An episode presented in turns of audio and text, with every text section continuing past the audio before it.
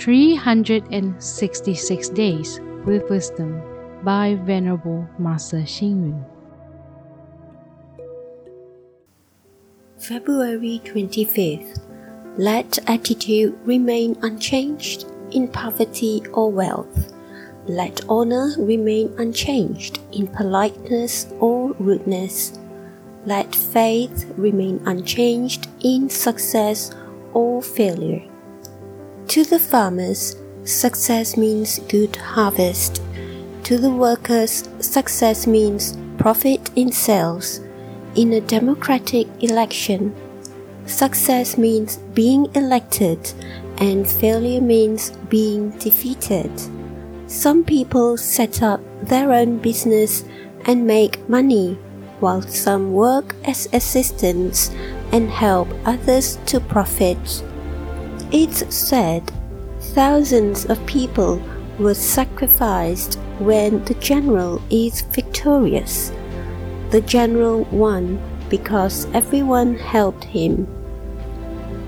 Some people who seem successful might be a failure if we see them from another perspective.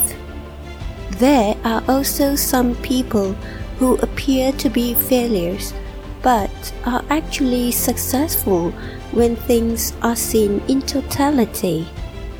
For example, Cao Cao was an ambitious prime minister in ancient Chinese history. He was a successful and powerful prime minister because he was in control of the king and all the officials.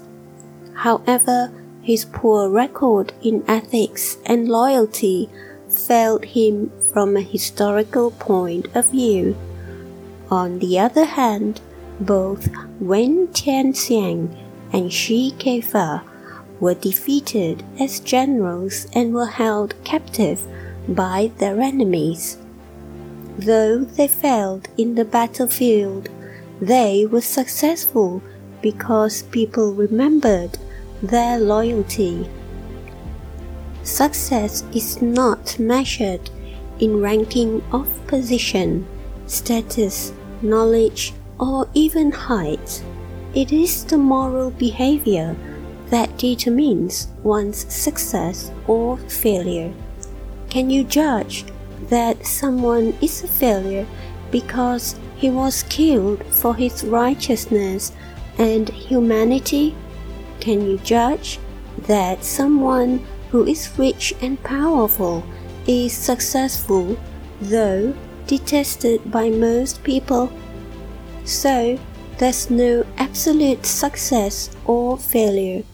What's important is the reading on the scale in relation to our morality. Read, reflect, and act. The definition of success is actually the scale reading of our moral behavior, which determines our success or failure.